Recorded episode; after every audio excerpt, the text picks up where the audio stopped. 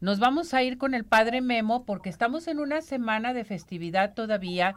Eh, terminamos ya, dejamos el año pasado, recibimos este año 2023, pero estamos en espera de los Santos Reyes. Padre Memo, ¿cómo está? Feliz año, me da mucho gusto escucharlo. Feliz año, Ceci, con gusto de siempre de compartir este espacio y que me hagas esta invitación. De verdad, de verdad, gracias, gracias, Ceci. Y con gusto de siempre de compartir un poquito con ustedes. Pues ya finalizamos el, eh, el año 2022, que a mucha gente no nos gustó, pero este 2023 viene con todo, ¿verdad, padre? Sí, queremos que sea un año donde los sueños se hagan realidad, donde cada y cada una de las cosas que vamos a proponer lo hagamos de verdad. Y, qué bueno que lo hagamos siempre pensando en la providencia de Dios, en ese Dios que se nos ha dado y que todavía estamos celebrando la Navidad, hasta después de la fiesta del bautismo, era el tiempo de Navidad. Y tú bien dices, ahora estamos ya a unas cuantas eh, días de vivir la fiesta de la Epifanía, que así se llama esta fiesta de los Reyes Magos, como se les conoce. La Epifanía del Señor, que significa manifestación Dios a todo el mundo, no solamente ya a los pastores, sino a toda la humanidad.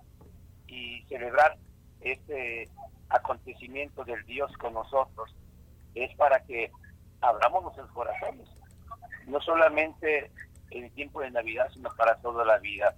Los magos que vinieron de Oriente, dice la Sagrada Escritura, vinieron guiados por una estrella y que los llevó precisamente hasta el lugar donde Jesús estaba envuelto en pañales, en un pesebre y junto con su padre José y María. Nos habla la Sagrada Escritura que los magos llegaron y ofrecieron sus regalos al Señor oro, incienso y mina. Lo adoraron y lo veneraron en aquel momento para después retirarse por otro camino, porque recordemos que en el intermedio de la Navidad y los magos de Oriente, ellos llegaron, llegaron buscando al niño Jesús y preguntaron precisamente en Jerusalén dónde tiene que haber nacido el Salvador del mundo, el Rey. Y el rey Herodes, que estaba en aquel entonces, se asustó, se estremeció, porque dijo, bueno, es que yo soy el único rey, ¿cuál otro rey? Entonces, recordemos cómo el rey Herodes manda a los magos de Oriente a que, a que vayan a buscarlo. Claro, les dice dónde van a ser, que en Belén, según los, los consejeros del rey. Y, y fueron precisamente con la instrucción del rey Herodes de buscarlo para que después regresara y decirle dónde estaba el niño.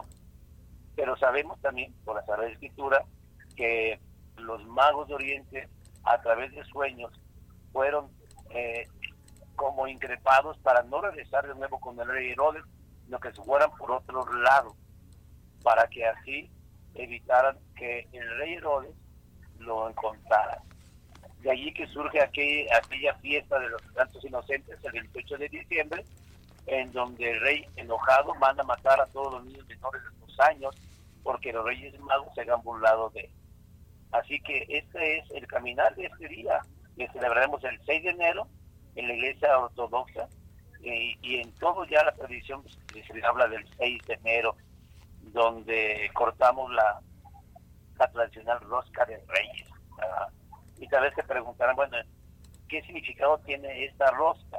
Bueno, recordemos que la rosca es redonda y toda ella nos habla de la infinitud del amor de Dios, el inmenso amor que Dios nos tiene y luego que está llena de, le llaman las frutas secas, cristalizadas, que representan a los magos de Oriente y los regalos que le trajeron al niño Dios.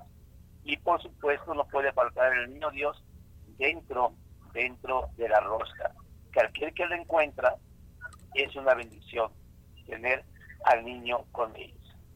Esto es así a grandes rasgos, es decir, lo que celebramos este 6 de enero, pero litúrgicamente la fiesta de la Epifanía se celebra el domingo, ¿sí? el día 8 de enero. El día 8 lo tenemos que celebrar. Padre, las costumbres, eh, le decimos, la rosca te va a salir el niño, no el mono. Exactamente. ¿Sí? Es el niño Dios, es el niño Dios que está dentro y que es encontrado por aquel que corta la rosca y recibe una bendición especial. ¿eh? Ahora bien, cuando te toca el niño de la rosca, ¿qué representa? ¿Para qué es esto? Para representa a ti que Dios viene a tu corazón, que Dios te llena de bendiciones y que Dios estará cuidando y protegiendo. Es una bendición, ¿verdad? A veces, muchas veces, muchos rehusan que les toque el niño Dios, aunque muy el monito que me toque, no me toque, por la tradición que hay aquí en México, ¿no? De que tienen que dar los tamales y tienen que dar, sobre todo, tienen que dar el atole, ¿verdad?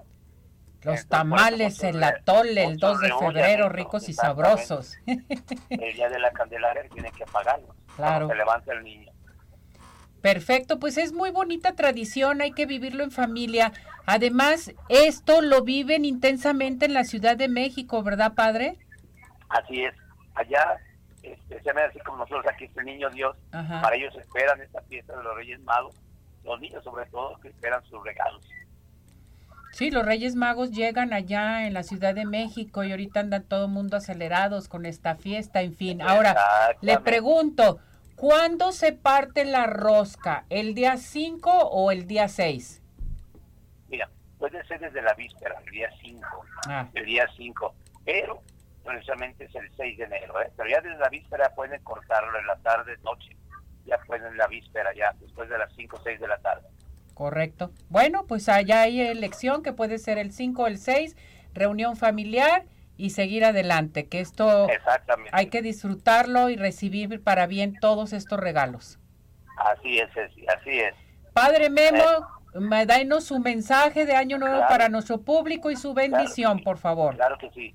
Pues que el Señor Dios que nos ha nacido en esta Navidad y todo lo vemos envuelto en pañales y recostado en el pesebre, nos siga ayudando y bendiciendo en este camino de este año nuevo, para que todos nuestros propósitos, nuestros sueños, nuestros ideales que buscamos se hagan realidad de la mano de Dios y de la Virgen Santísima, por supuesto. La bendición de Dios Todopoderoso, Padre, Hijo y Espíritu Santo los bendiga y los acompañe siempre. Muchas gracias, Padre. Gracias por esta bendición. Cuídese mucho y estamos en contacto para la próxima semana. Claro que sí. Feliz Día de Reyes. Saludos. Feliz Día de Reyes. Gracias, felicidades.